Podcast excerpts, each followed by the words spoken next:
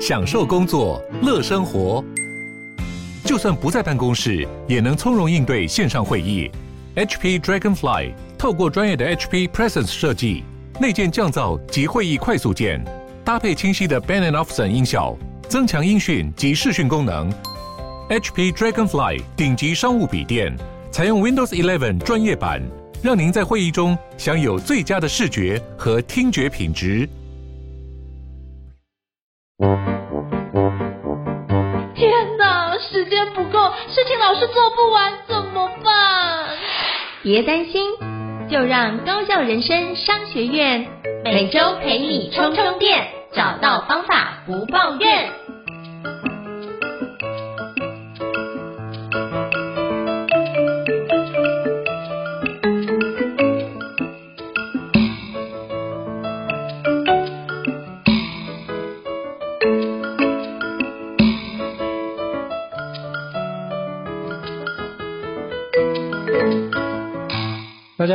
是赵英成，欢迎大家来到高校人生商学院 Podcast 的新书访谈节目。今天我们要分享一本非常特别的好书哦，叫做《上海日常寻味》哦。那这本是有关一个就是小金处私厨的一个四季餐桌，一个私房菜，很多的私房菜。那我看完真的觉得哇，真的是非常好吃。就是每次看这本书，就除了文笔之好之外，也觉得哇，里面的菜色很美味哦。每次看就觉得。很想念。那因为我奶奶是广东人，在上海生活了一段时间，所以包括我们家的从小的餐桌也有上海菜。所以今天非常荣幸能够访问到两位老师哦，就是金鸿健老师跟徐小平老师来到我们节目，跟我们分享这本新书《上海日常寻味》。两位老师好。好，大家好。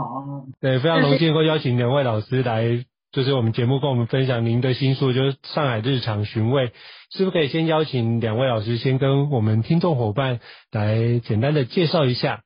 啊，我叫金红健，嗯、呃，也是小金处的，怎么说呢，是是主厨吧，呃，也摊牌烧菜都是我，然后呃，小平嘛是做那个，呃，但是我不是厨师出身。呃，我的专业是摄影，然后因为喜欢从小喜欢做菜，呃，朋友也经常请朋友来吃饭，嗯、呃，要次数多了以后，在朋友的怂恿下，呃，做成呃变成私房菜，让大家分享。是是，非常谢谢。我我先，嗯，我先生是上海人，他是道地的上海人，那我就是台，我是台湾人，那就是上海媳妇，呃。然后我因为嫁给他，然后我们才开始了有有做这个私塾的那个想法，嗯。非常感谢两位老师的简单的介绍，老师都非常的谦虚。那其实包括我在阅读的时候，真的包含连蒋勋老师也都在就是封面上写的一句话，我觉得真的很有共鸣。说小金处是我看过最像家的师厨，他们的搭配让我觉得寻常百姓真好。那我在阅读里面的书的内容啊，真的就发觉哇，很多都是家常菜的料理。那我很多的菜我也都非常喜欢，而且文字真的是非常的考据哦，很有人文的底蕴。就很多丰沛的佳肴，真的是一本就是色香味美俱佳的一本。呃，我觉得应该是不只是食谱，而且是书的那些古籍的介绍，我觉得都是很棒，包含出处的一个环节。那是不是可以邀请两位老师跟我们分享一下，当初写这本《上海日常寻味》是什么样的一个契机，让两位想要出这本书呢？呃，当初写这本书，其实原来我们并没有出书的计划，我只是只不过说是因为呃一开始。只是因为我的朋友，他们朋友来上海旅游，然后他们就说，就说问我说去哪里吃啊，去哪里玩啊，然后后来他们给我的行程表，我我不是觉得很适合，然后后来我就决定了开始自己记录，记录一些呃上海的一些饮食，然后上海的一些旅游，还有一些生活，我就放在 Facebook 上，然后提供大家参考。但是呢，我不走向。那种所谓的观光或是那个什么网红，而是从日常生活的吃开始，所以我就写了一些短短的一些关于吃的食物的，就日常生活里面的的一些呃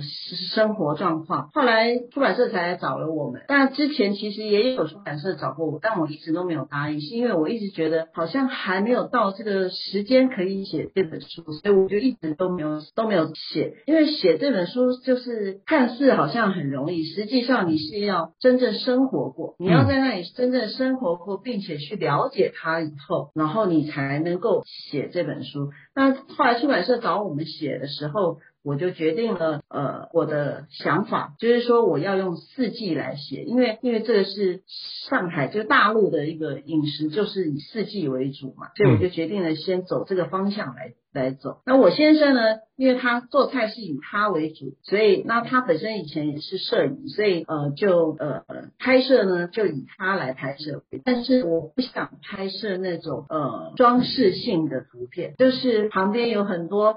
装饰性的那种那种那种，就我我要的我要的图片就是很真实的反映了家常，然后呃拍出来照片。还也都是完全煮熟的照片，然后它呈真真实呈现的样子，就是这是我们后来就是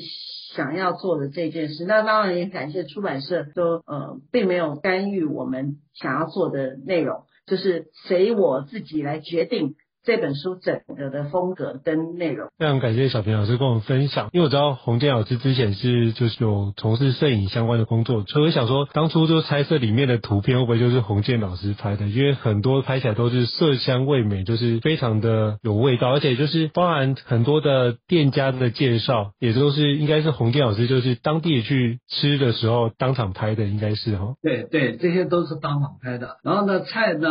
呃，我们掌握一个原则，就是。呃，拍的呃拍菜的照片的菜呃都是可以直接吃的，不是装饰性的。因为有时候为了摄影的效果，煮生煮那个不一定是能吃的。但是我们所有都是呈现就是完全是那个上桌前的那个菜。嗯。是，所以是它的真实的样貌，真实的样貌。因为我知道有些拍冰淇淋会用刮胡泡的方式去呈现它非常的那个 冰淇淋的形状很漂亮，但这个不是哦，这是就是如实的去呈现。包含我之前看到那个发酵虾酱，哇，就一整罐就是大罐的部分也都是。对，那我自己做的。自己做，而且哇，这如果能够吃，能够吃到自己做的，那真的是非常的不容易哦。那是不是也可以邀请老师跟我们分享一下？就是我那时候看到这本书，觉得很特别，因为这是用四季的餐桌嘛。那是不是可以邀请老师跟我们分享一下？我们如果是读者，就是买了这本书之后，你会建议我们怎么阅读跟使用里面的一个食谱呢？呃，我其实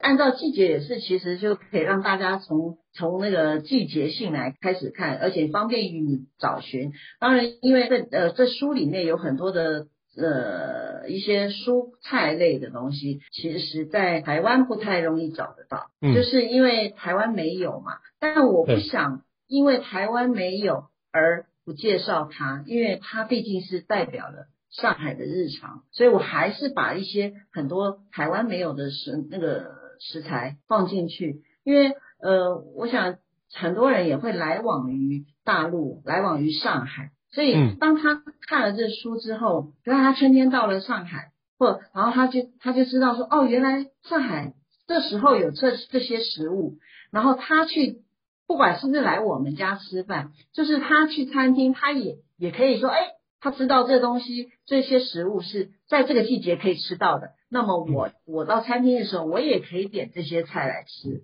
因为其实有我们的书里面有很多菜是餐厅也有做的，嗯，就是有蛮多菜都是餐厅有做，所以他也可以不一定自己能做，但他也可以到上海的时候能吃得到。我按照的季节来去那个，当然如果你是一个喜欢做菜的人，你你可以慢慢的在台湾的市场里面慢慢的找寻一些可以做的菜，然后按照这个季节性，然后按照这个时间性，然后来来继续的做给自己家里的人吃嘛。嗯嗯，是，我觉得像我最近有朋友就刚好到上海去定居，然后我们就每个人准备一份礼物给他。那我送给他就是您的这本书，嗯，对，就是从你的这本书，还有我就跟他说，你可以看完之后，到时候到小新厨师处去跟两位作者相认。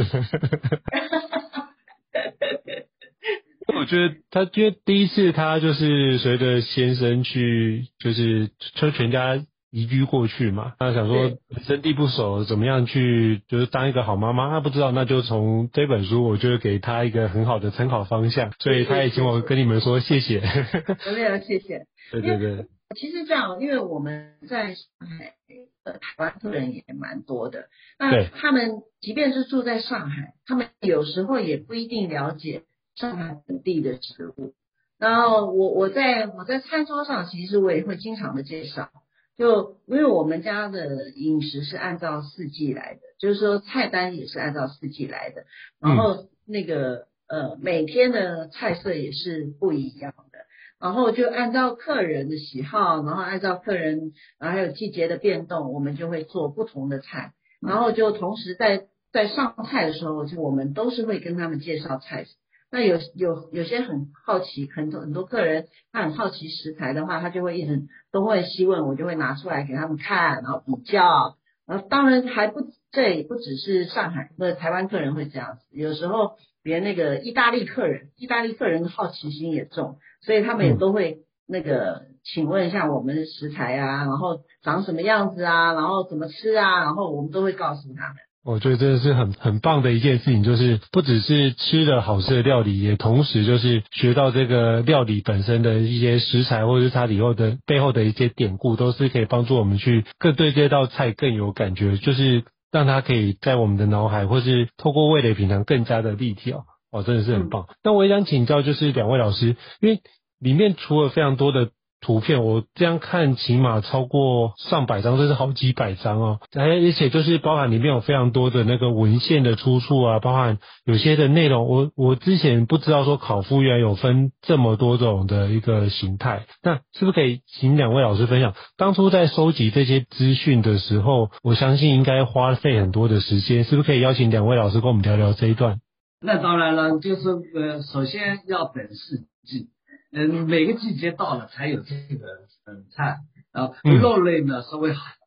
稍微好一些，那个是就平时都有，但是像肉类的腌制，嗯，必须要到香肠的腌制，然后上海有规定是要冬至以后才能腌制，哦，就是刮西北风，要冷，要干燥。你这里腌制出来的，在自然的环境里面腌制，这样出来的东西才好吃，才香，也不会变质。但是蔬菜呢，只有到了季节才有，那我们就是要等了。还有一些食材是，呃，它上来的就是成品，但长那个什么样的时候，呃，我我我们在上海是没办法拍到。然后呢，我们就到当地去产地去。去拍，那找的像那个呃鸡头米，就芡实新鲜的芡实，我们就到河塘边上去看他们收割，然后整个一个过程，在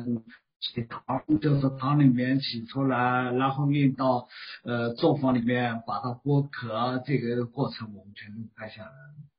还有陈菜，陈菜是呃也是长在水田里面的。但是呢，它采摘呢也非常困难，因为它呃那个菜是非常滑，但是呢呃长到水面上呢已经老了，它要采水下的很滑的那个嫩叶，然后我们就跟着那个采摘的那个农民一起坐着船，一起到那个采塘里面就静静的拍，这个这个过程也非常有意思，因为我本身就是摄影，就对这一块不陌生，嗯。好，非常谢谢，就是洪建老师跟我们分享摄影的一个部分。我觉得这基本上已经做到那个食材溯源的部分哦，已经去了解它怎么样种植以及生长的一个环境，然后到怎么变到餐桌美味的佳肴这个过程，从里面的图片其实都可以掌握的蛮多的。那也搭配非常优美又生动的文字哦。那文字的部分是不是可以邀请小平老师跟我们分享一下呢？文字的部分其实。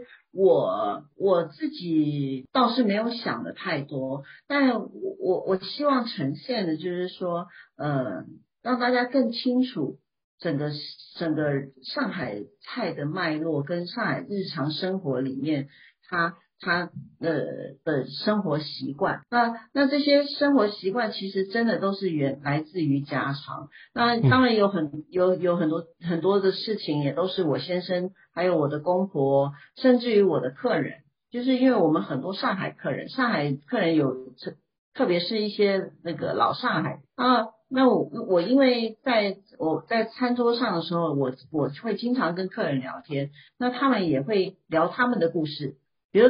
这道菜，他们说啊，这个就是小时候吃的啦，啊，这个就是什么什么时候吃的，他们就会讲，还有讲他们家里的做法，然后他们他们。他们习惯的做法，那就变成了，其实我们在在呃做菜的时候，同时也是一个交流。那这个交流，然后这个交流之下呢，我就开始发现了，哦，原来原来这些菜并不是只是一种一种做法，或是一种，然后其实都伴随着家里的背景不同，然后就是，然后你就会。呈现出不同的菜色，所以我想强调的是，上海菜其实没有一个固定性，它它绝对不是一个固定性的菜。在上海本身，它没有一个自己的菜色，它没有一个系统，它并不像扬州菜或苏州菜这些淮扬料理或川菜这些，它有一个很大的系统支撑的。那它其实是吸收了各地的文化，然后。产生了他们自己的多元文化，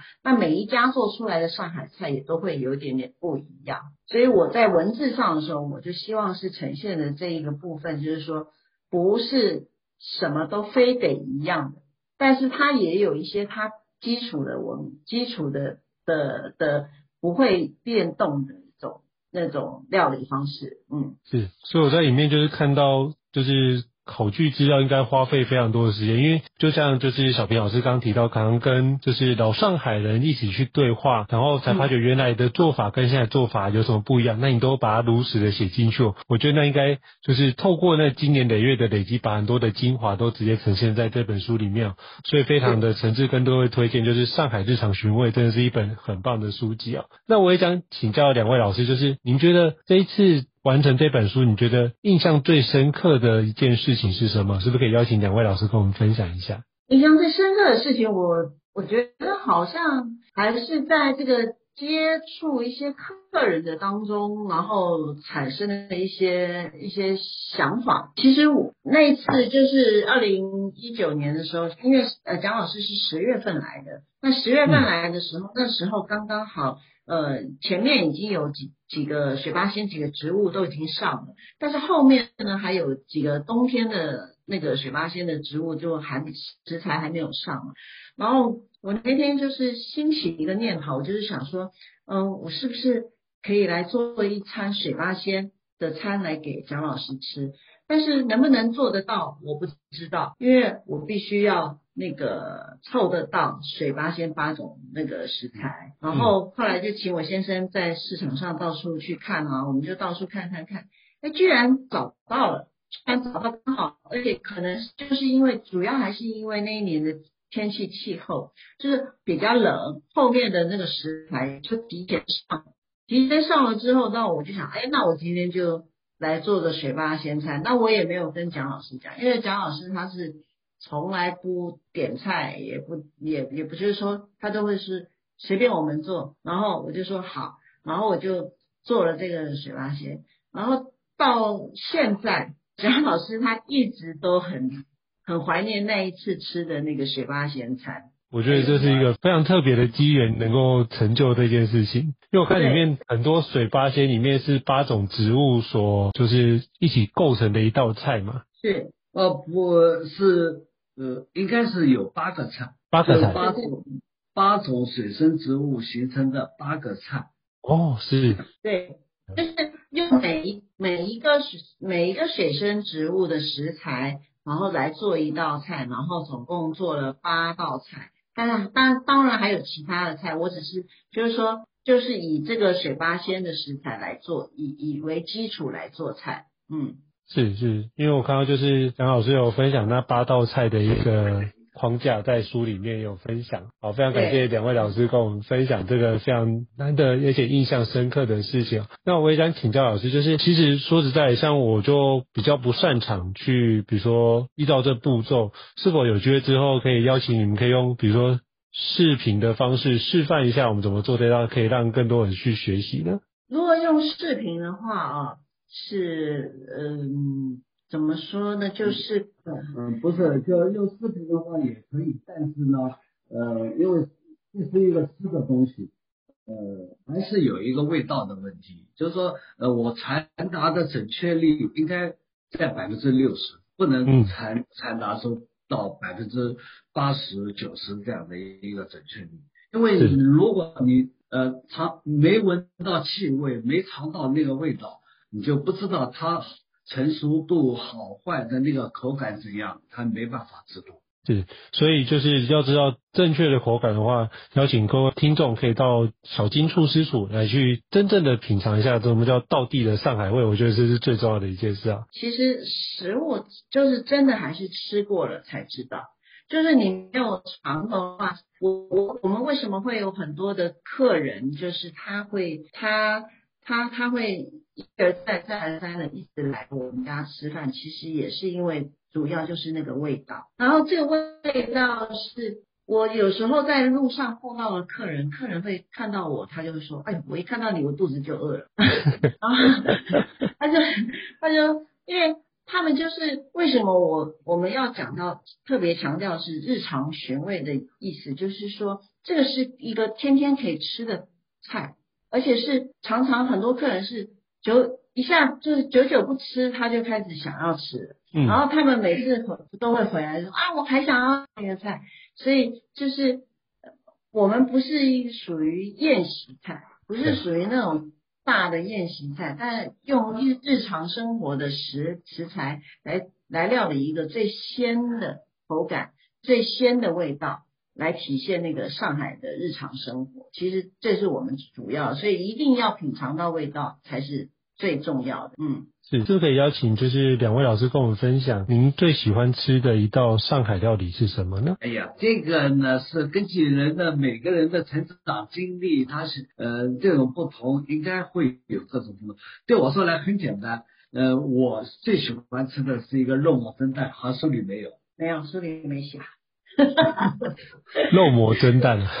他最喜欢吃的是那个，对，他最喜欢吃，而且他他喜欢吃的这个食物是非常多上海人都喜欢吃的食物，真的，然后是一个看起来非常不起眼的菜。但但但是，我想大概下一下一本我可能会写这个这个菜，就是就是因为有很多的食物，就是真的看起来不起眼，然后就是呃，但是吃的吃喜欢吃的人非常的多。那我呢，我自己喜欢吃的是三虾豆腐，就是这里面有写的那个紫虾嘛，对，紫虾紫虾做出来的料理，虽然那个很就是很繁复，就做工很繁。对，但是但是它确实很鲜。我我我是到了上海来之后，我才体会到河虾的鲜。我以前觉得海虾已经很不错了，但是因为毕竟我们是台湾人嘛，都是吃河鲜长，的、呃、海鲜长大的。对。但是我到了大陆之后，我才发现了河鲜的鲜那是不能比的。就是说海鲜是不能比，就是吃完了以后，你就是你就会变成你每年都会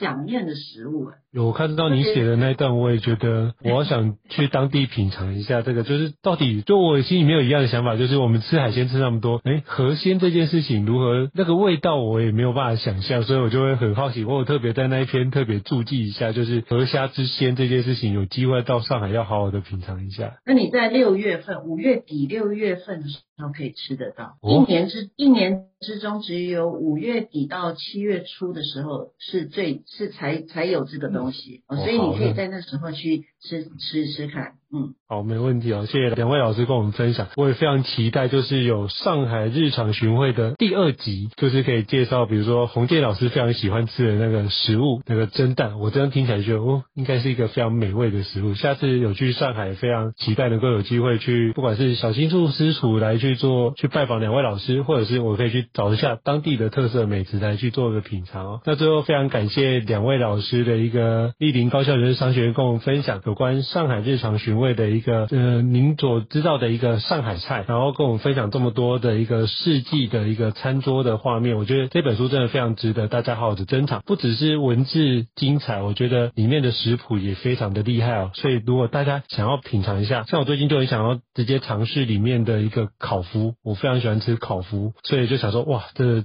太好了，有这个方式可以帮助我，可以开始做自己喜欢吃的料理，也可以让孩子传承这样的味道，我觉得是很棒的。谢谢老师，两位老师的莅临，谢谢你们，谢谢，谢谢，谢谢。好，那我们下次见哦，拜拜。好，拜拜。高校人生商学院，掌握人生选择权。